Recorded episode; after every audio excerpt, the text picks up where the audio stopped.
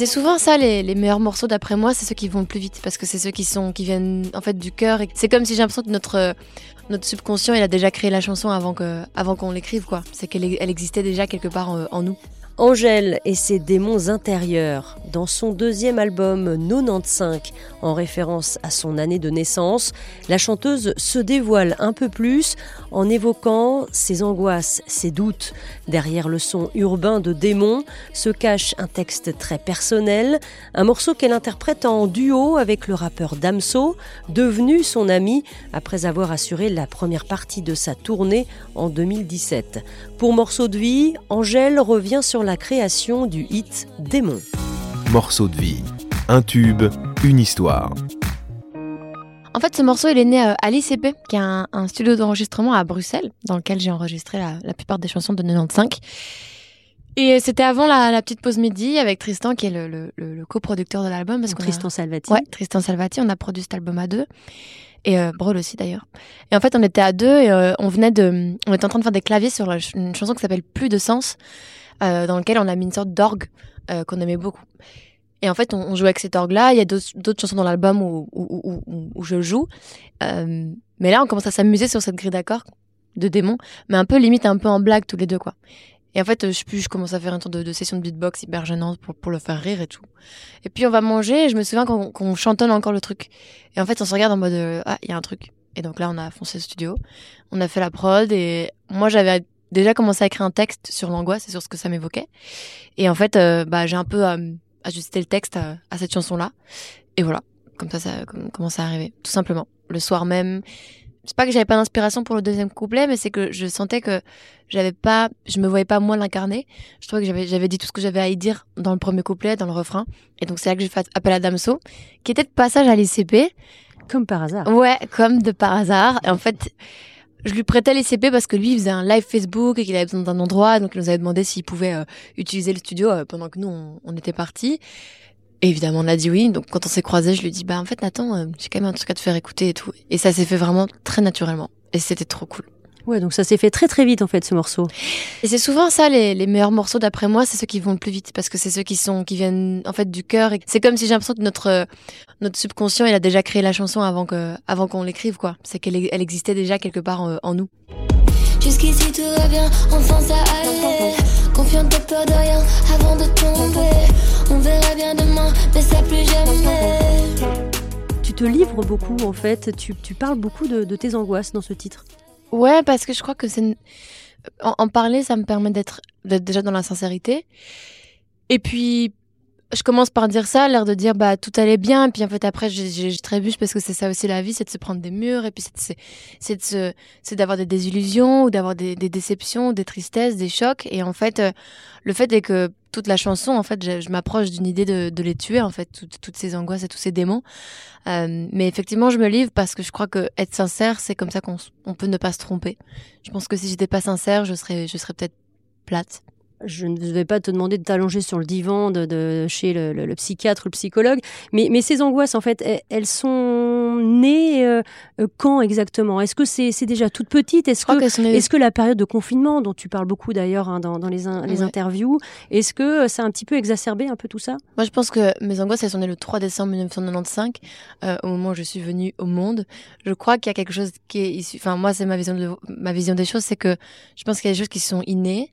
Je pense qu'on est avec un tempérament, euh, avec euh, un passé familial, avec tout ça. Je pense qu'on est avec un bagage, euh, un bagage du passé dont on peut rien faire. Et puis après, on grandit avec le changement.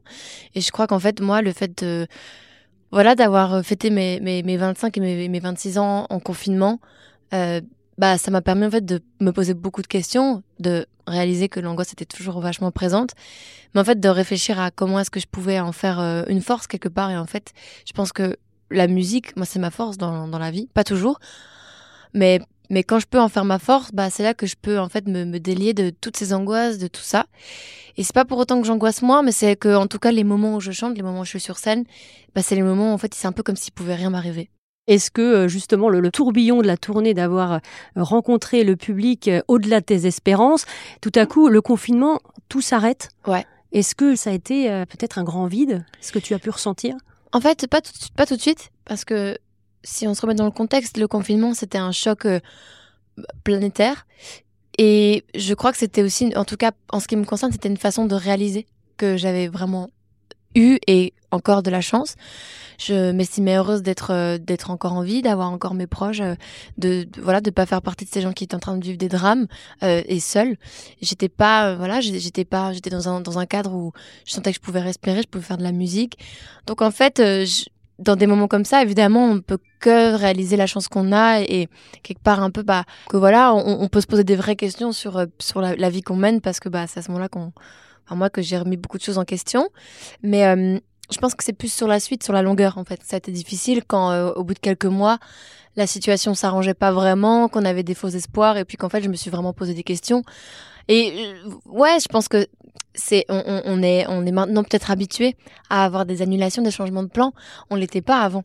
Et je crois que c'était difficile à admettre qu'en fait notre mode de vie qui avait paru si naturel, en fait, il n'était pas acquis. Donc euh, moi, ça m'a permis de ouais, de, peut-être moins me soucier de, moi.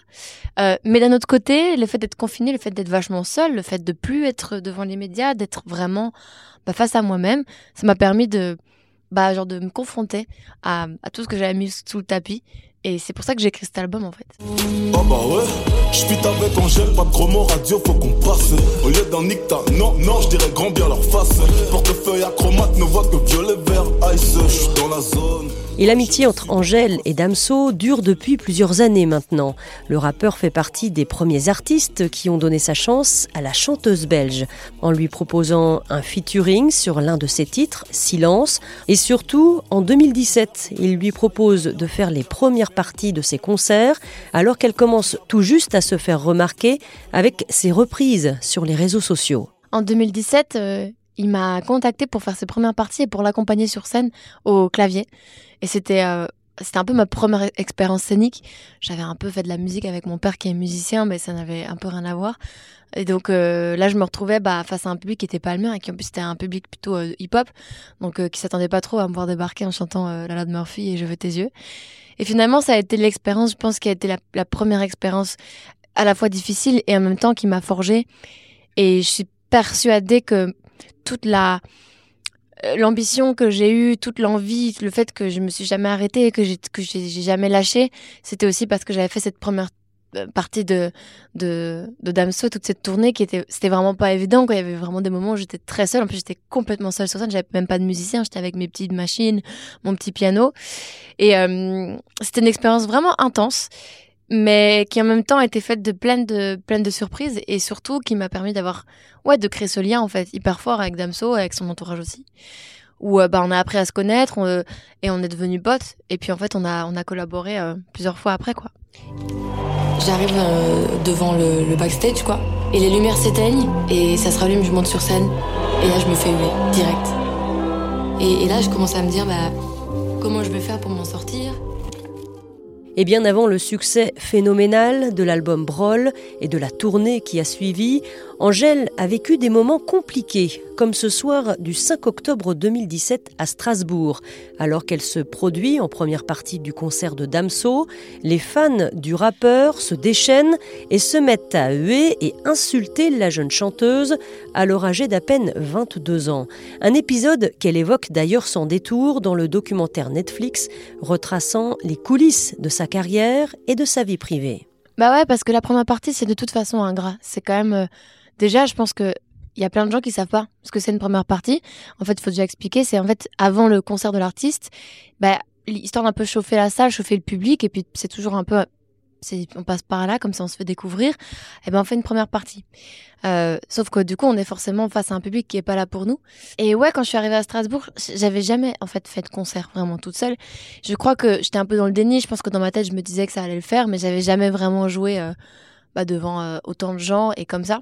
Et je me suis un peu jetée dans la gueule du loup parce que je crois que dans tous les cas, une première partie, comme c'est déjà difficile, il y avait ce truc-là. Mais le, le fait était que là, c'était vraiment une sorte de, de, clash musical où en fait les gens ils voulaient, ils voulaient faire des pogos, ils, voulaient faire la fête. Et moi j'arrivais avec mes chansons plutôt plutôt balades, un peu jazzy. Et en plus, je suis arrivée, je me souviens sur scène, je, en fait, je me suis fait un peu manger tout cru quoi. Et ça a été vraiment l'expérience, je pense, qui a changé ma vie, littéralement. Je crois que si j'avais eu des premiers concerts où les gens avaient été bah, comme, comme ils ont été après, c'est-à-dire euh, à m'applaudir, à être content de me voir, je crois que j'aurais senti quelque chose était acquis et que c'était normal.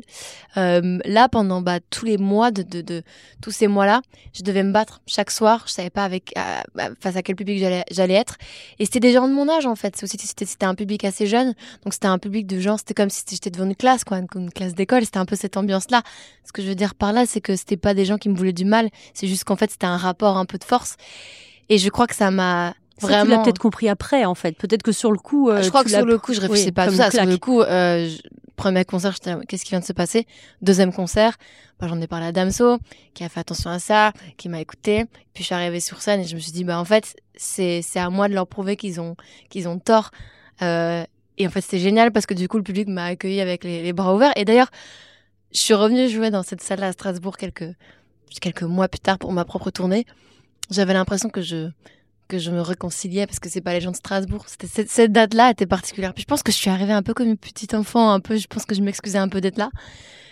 Et ouais, c'était intense. Et Damso est venu à ton secours puisqu'il a, il a pris ta défense, notamment sur les réseaux sociaux.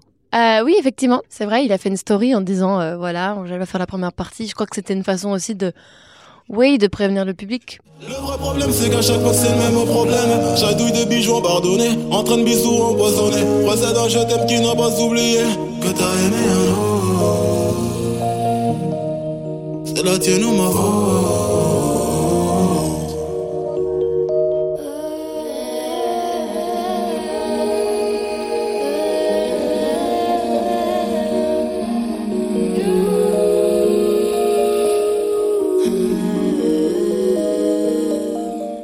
Une autre personne très importante, on l'évoquait tout à l'heure, Tristan Salvati. Alors, a priori, vous vous êtes rencontrés autour d'un plat de, de pâtes bolognaises. Est-ce que c'est la légende, c'est vrai? Non, non, c'est vrai. c'est vrai. Euh, on était à Bruxelles. C'était de nouveau un concours de circonstances un peu fou parce que bah, moi, je, J'étais tout le temps à Bruxelles à ce moment-là. Tristan était de passage. Il vient jamais à Bruxelles. Hein. Je pense que depuis, il est revenu une fois, depuis que je l'ai rencontré. Ce jour-là, il était en Belgique. Il avait fait la fête la veille. Et, euh, et euh, il arrive dans un café euh, où on allait très souvent. Et, vraiment, on se rencontre. Il y a mes deux managers, il y a, Tristan. Et il arrive, il est à la bourre, je pense qu'il est en gueule de bois.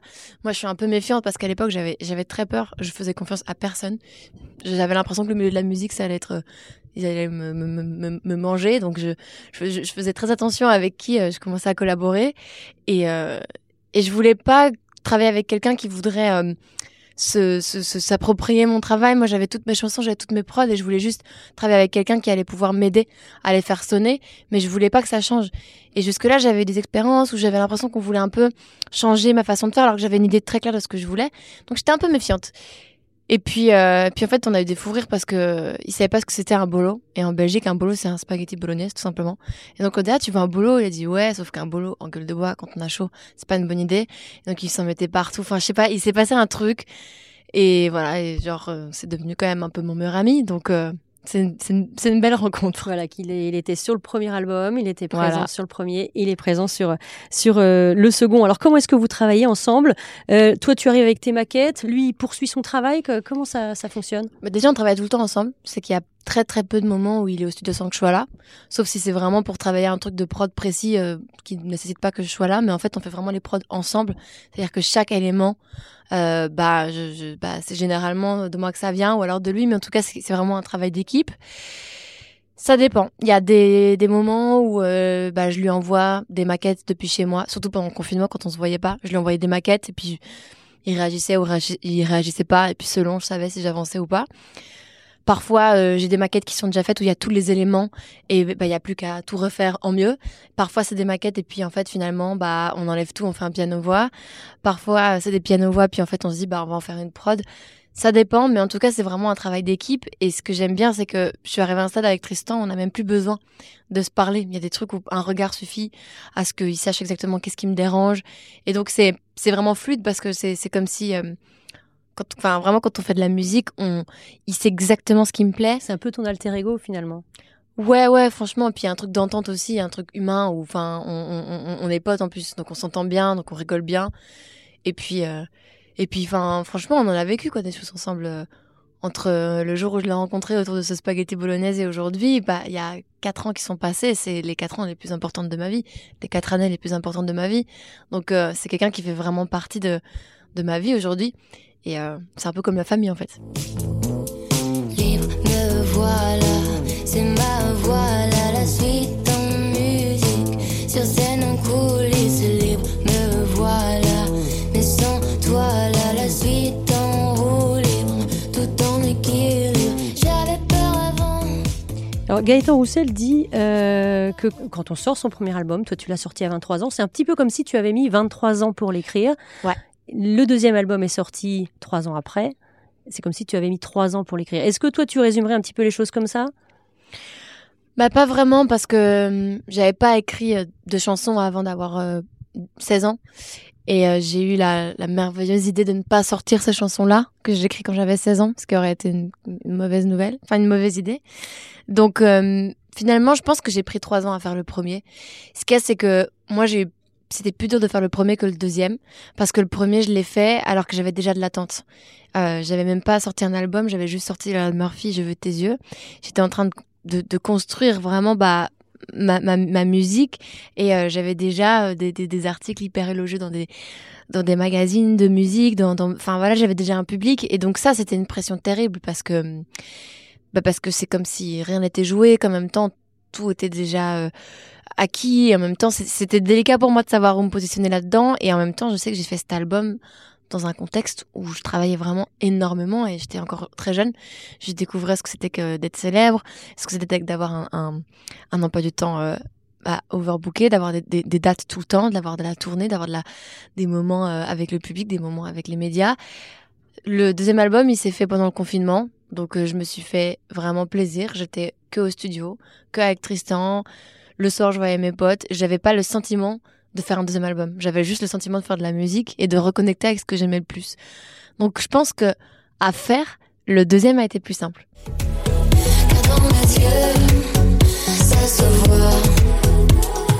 La fièvre dans les yeux, ça se voit.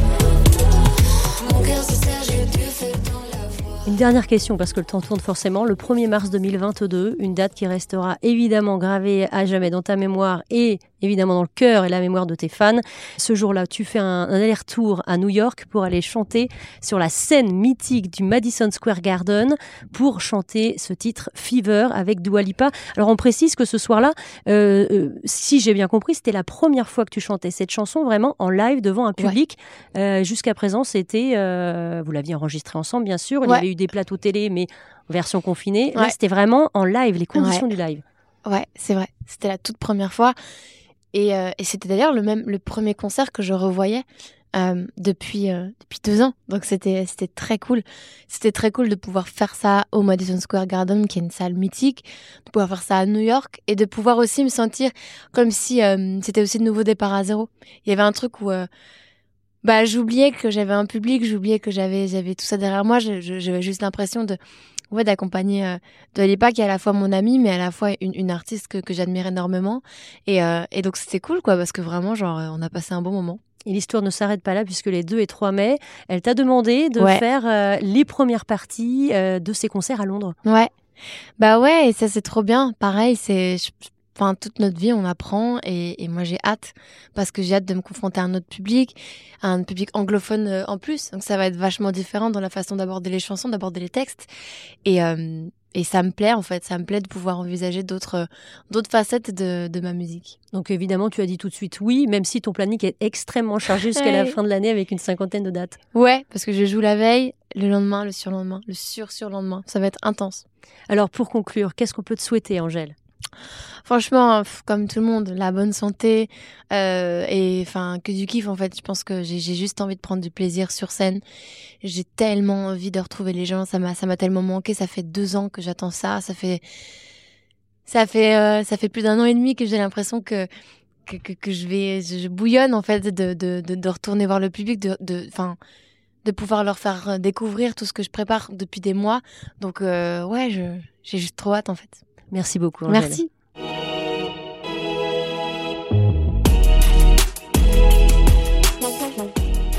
Et depuis, Angèle a repris la route et enfin retrouvé son public, avec des zéniths notamment, des festivals, de nombreuses dates jusqu'à fin 2022. Merci d'avoir écouté cet épisode. On se retrouve très bientôt.